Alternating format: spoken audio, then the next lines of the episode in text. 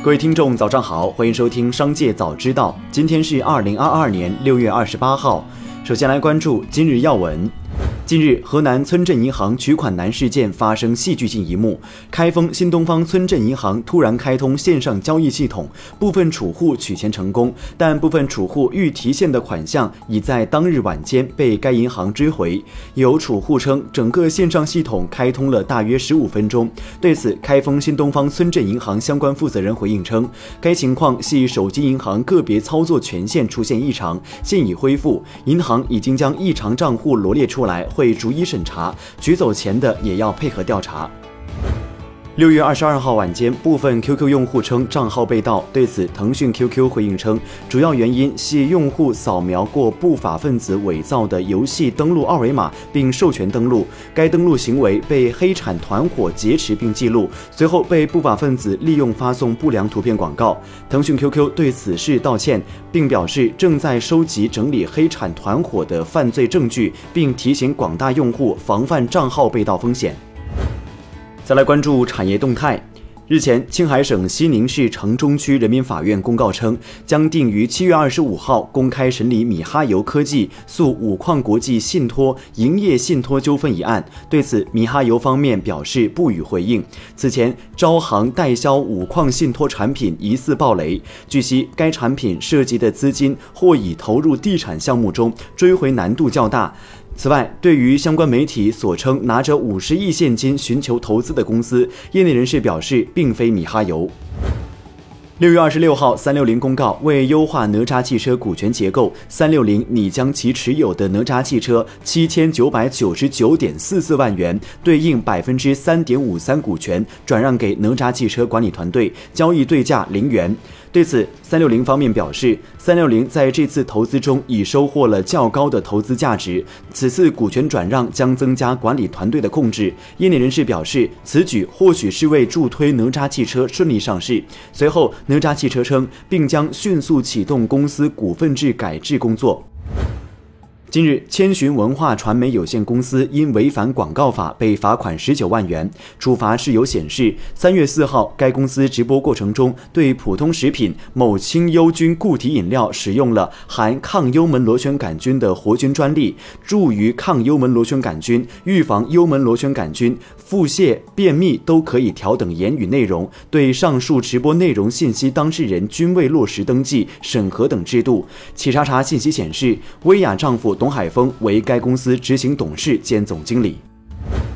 近日，深圳市金利通信设备有限公司被法院列为失信被执行人，涉案金额六万六千七百八十六元，具体情形为违反财产报告制度。关联案件涉及买卖合同纠纷。该公司董事长、法定代表人刘立荣被限制高消费。企查查信息显示，目前该公司共有九条失信信息，失信总金额超过十亿元。六月二十七号消息，浙江德清颁发全国首个 L 四级主驾无人自动驾驶卡车公开道路测试牌照，阿里获得首批两张牌照之一。主驾无人及方向盘后无人的自动驾驶服务，是通向无人化的重要一步。六月十八号期间直播出圈的东方甄选，近日在抖音上线了新账号“东方甄选之各户美妆”。作为东方甄选旗下唯一的美妆账号，目前还未发布内容。目前美妆品类在东方甄选直播间的占比仅百分之五，开播以来总销售额约一千万元，仍有较大的增长空间。目前东方甄选不收取坑位费的纯佣金模式，加上平均百分之十五的佣金比例，对品牌方而言具有一定的吸引力。针对投资者关于公司考不考虑跨界造车做整车研发的相关问题，宁德时代今日在互动平台回应称，公司不造车。香港高等法院网站显示，一家海外公司将准备对中国恒大呈请清盘。清盘呈请指公司的负债过多，其债权人及或公司成员可向法院提出清盘呈请。清盘呈请若通过，法院会发布强制清盘令，颁令公司变卖资产以偿还债务、分配剩余财产等。专家表示，由于内房股有效资产和业务都集中于国内，境外的清盘裁决未必能够得到境内。法院的支持，因此债务人申请清盘一般只是为了给违约企业施压，争取利益。再来关注产业新闻。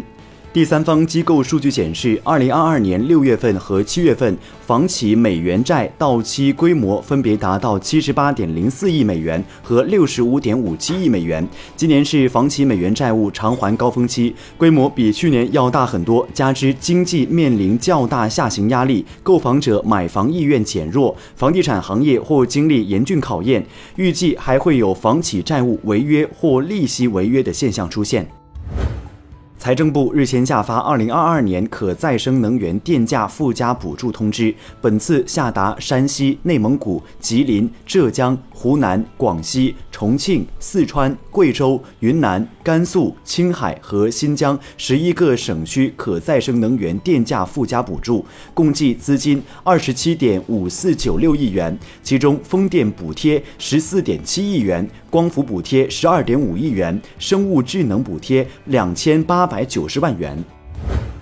中国人民银行行长易纲表示，中国的通胀前景较为稳定，CPI 同比增长百分之二点一，PPI 同比增长百分之六点四，保持物价稳定和就业最大化是我们的工作重点。今年以来，受疫情和外部冲击等影响，中国经济面临一定下行压力，货币政策将继续从总量上发力，以支持经济复苏。同时，我们也会强调用好支持中小企业和绿色转型等结构性货币政策工。据，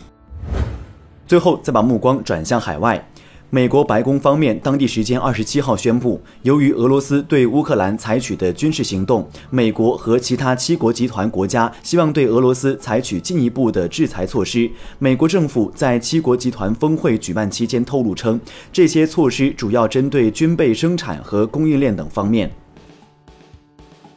以上就是本期《商界早知道》全部内容，感谢收听，下次再见。